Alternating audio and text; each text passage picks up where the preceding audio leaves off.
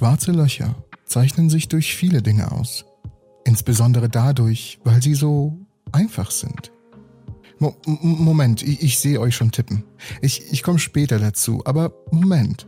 Schwarze Löcher sind natürlich die mächtigsten, kompliziertesten und beeindruckendsten Dinge im Universum.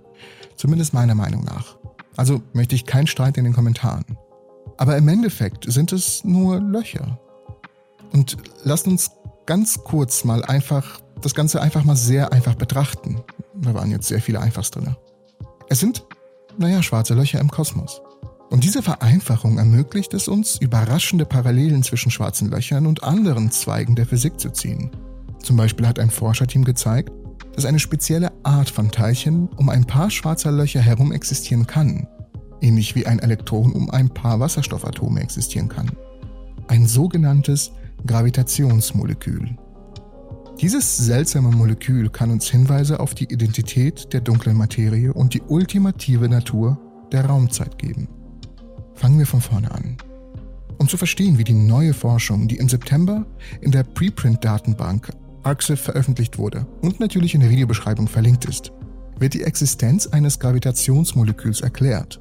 Doch zuvor müssen wir zunächst einen der grundlegendsten und doch leider fast nie besprochenen Aspekt der modernen Physik untersuchen. Das Feld. Ein Feld ist ein mathematisches Werkzeug, das uns sagt, was wir auf unserer Reise von Ort zu Ort im Universum erwarten können. Wenn wir beispielsweise jemals einen TV-Wetterbericht über die Temperaturen in unserer Region gesehen haben, sehen wir uns eine zuschauerfreundliche Darstellung eines Feldes an. Wenn wir dadurch unsere Stadt oder in unser Bundesland reisen, wissen wir, welche Art von Temperaturen wir erwarten können und ob wir eine Jacke brauchen oder nicht. Diese Art von Feld ist als Skalarfeld bekannt. Es gibt andere Arten von Feldern im Bereich der Physik wie Vektorfelder und Tensorfelder, die mehr als eine Zahl für jeden Ort in der Raumzeit liefern. Aber ja, Moment, überspringen wir mal das Skalarfeld nicht so schnell und gehen einige Details durch. In der mehrdimensionalen Analysis, der Vektorrechnung und der Differentialgeometrie ist ein skalares Feld eigentlich nur eine Funktion, die jedem Punkt eines Raums eine reelle Zahl, ein Skalar zuordnet, zum Beispiel eine Temperatur. Und ein Vektorfeld ist, wenn wir zum Beispiel eine Karte mit Windgeschwindigkeiten und Windrichtungen auf unserem Bildschirm sehen. Wir sehen ein Vektorfeld. Fürs Video benötigen wir allerdings nur das Skalarfeld. Aber dennoch, nice to know und so. In der Mitte des 20. Jahrhunderts erreichten die Physiker das Konzept des Feldes an sich. Natürlich war es zu diesem Zeitpunkt schon seit Jahrhunderten gang und gäbe für die Mathematiker, absolut altmodisch. Doch sie erkannten, dass Felder nicht nur handliche mathematische Spielereien sind. Sie beschreiben tatsächlich etwas super Grundlegenderes über das Innenleben der Realität. Sie entdeckten im Grunde, dass alles im Universum ein Feld ist. Nehmen wir ein Elektron. Wir wissen aus der Quantenmechanik, dass es ziemlich schwierig ist, genau zu bestimmen, wo sich ein Elektron zu einem bestimmten Zeitpunkt befindet. Als die Quantenmechanik zum ersten Mal auftauchte, war es ziemlich unangenehmes Durcheinander. Sie zu verstehen und sie zu entwirren war überaus schwierig, bis das Feld zum Einsatz kam. In der modernen Physik stellen wir das Elektron als Feld dar. Ein mathematisches Objekt, das uns sagt, wo wir das Elektron beim nächsten Blick wahrscheinlich sehen können. Dieses Feld reagiert auf die Welt um uns herum, etwa aufgrund des elektrischen Einflusses eines nahegelegenen Atomkerns, und verändert sich, um zu ändern, wo wir das Elektron sehen sollten. Das Endergebnis ist, dass Elektronen nur in bestimmten Regionen um einen Atomkern herum auftreten können, wodurch das gesamte Gebiet der Chemie entsteht. Ja, nimmt das, ihr Chemiker. Ich vereinfache das ein bisschen, aber ihr versteht, was ich meine. Und jetzt das schwarze Loch. In der Atomphysik können wir ein Elementarteilchen wie ein Elektron vollständig anhand von drei Eigenschaften beschreiben. Seine Masse, seinen Spin und seiner elektrischen Ladung. Soweit klar? Okay, in der Gravitationsphysik kann man ein schwarzes Loch vollständig anhand von drei Eigenschaften beschreiben. Seiner Masse, seinem Spin und seiner elektrischen Ladung. Wow, Moment. Zufall? Die Jury der Physiker ist sich nicht einig, aber vorerst können wir diese Ähnlichkeit nutzen, um die schwarzen Löcher besser zu verstehen. In der jargongefüllten Sprache der Teilchenphysik können wir ein Atom als einen winzigen Kern beschreiben, der vom Elektronenfeld umgeben ist. Das Elektronenfeld reagiert auf das Vorhandensein des Kerns und lässt das Elektron nur in bestimmten Regionen erscheinen. Gleiches gilt für Elektronen und Zweikerne, beispielsweise in einem zweiatomigen Molekül wie Wasserstoff. Wir können die Umgebung eines schwarzen Lochs ähnlich beschreiben. Stellen wir uns die winzige Singularität an einem schwarzen Loch vor, die dem Kern eines Atoms ähnelt, während die Umgebung, ein generisches Skalarfeld, der ähnelt, die ein subatomares Teilchen beschreibt.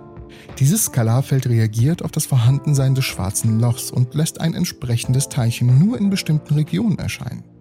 Und genau wie bei zweiatomigen Molekülen können wir auch Skalarfelder um zwei schwarze Löcher beschreiben, wie in einem binären schwarzen Loch. Die Autoren der Studie fanden heraus, dass Skalarfelder tatsächlich um binäre schwarze Löcher existieren können. Darüber hinaus können sie sich zu bestimmten Mustern formen, die der Anordnung von Elektrofeldern in Molekülen ähnlich ist. Das Verhalten von Skalarfeldern in diesem Szenario ahmt also das Verhalten von Elektronen in zweiatomigen Molekülen nach, daher der Spitzname Gravitationsmoleküle. Aber warum das Interesse an Skalarfeldern? Zu einem verstehen wir die Natur der dunklen Materie und der dunklen Energie nicht. Und es ist möglich, dass sowohl dunkle Energie als auch dunkle Materie aus einem oder mehreren Skalarfeldern bestehen. Genau wie Elektronen aus dem Elektronenfeld bestehen. Wenn dunkle Materie tatsächlich aus einer Art Skalarfeld besteht, bedeutet dieses Ergebnis, dass dunkle Materie in einem sehr seltsamen Zustand um binäre schwarze Löcher existieren würde. Die mysteriösen dunklen Teilchen müssten in sehr spezifischen Bahnen existieren, genau wie Elektronen und Atome. Aber binäre schwarze Löcher halten nicht ewig an. Sie emittieren Gravitationsstrahlung und kollidieren schließlich und verschmelzen zu einem einzigen schwarzen Loch. Diese Skalarfelder der dunklen Materie würden alle Gravitationswellen beeinflussen die während solcher Kollisionen emittiert werden, da sie alle Wellen filtern, ablenken und umformen würden, die durch Bereiche mit erhöhter Dichte der dunklen Materie verlaufen. Dies bedeutet, dass wir diese Art von dunkler Materie in vorhandenen Gravitationswellendetektoren möglicherweise mit ausreichender Empfindlichkeit erfassen können. Kurz gesagt, wir könnten bald in der Lage sein, die Existenz von Gravitationsmolekülen zu bestätigen und dadurch ein Fenster in den verborgenen dunklen Sektor unseres Kosmos zu öffnen. Ich hoffe, die Folge hat euch gefallen. Ich habe es versucht, so simpel wie möglich zu halten und ehrlich gesagt will ich das in den Videos, die mitten in der Woche erscheinen, auch so beibehalten. Die Folgen am Wochenende werden sich dann mit etwas komplizierteren Themen beschäftigen. In den Videos mitten in der Woche kann ich mich besser neuen und faszinierenden Erkenntnissen in der Physik widmen, während ich am Wochenende eher auf recht komplizierte Themen eingehe und eher eine Basis für die verschiedenen Videos aufbaue, eine Basis an Grundwissen. Jedenfalls hoffe ich erneut, die Folge hat euch gefallen. Ihr wisst, wo ihr mich findet. Einfach mal ab in die Videobeschreibung schauen. Dort findet ihr auch natürlich die Forschung, über die ich gerade berichtet habe. Ihr findet aber auch Links zu mir zu meinem Discord-Link, äh, zu meinem Discord-Channel und zu meinem Instagram-Account, zu meinem Twitter-Account. Ihr könnt mir da dort schreiben, Fragen stellen, was immer euch auch einfällt. Ruhig da mal draufklicken. Ich bedanke mich fürs Zusehen und ich sehe euch hoffentlich alle in der nächsten Episode der Entropy.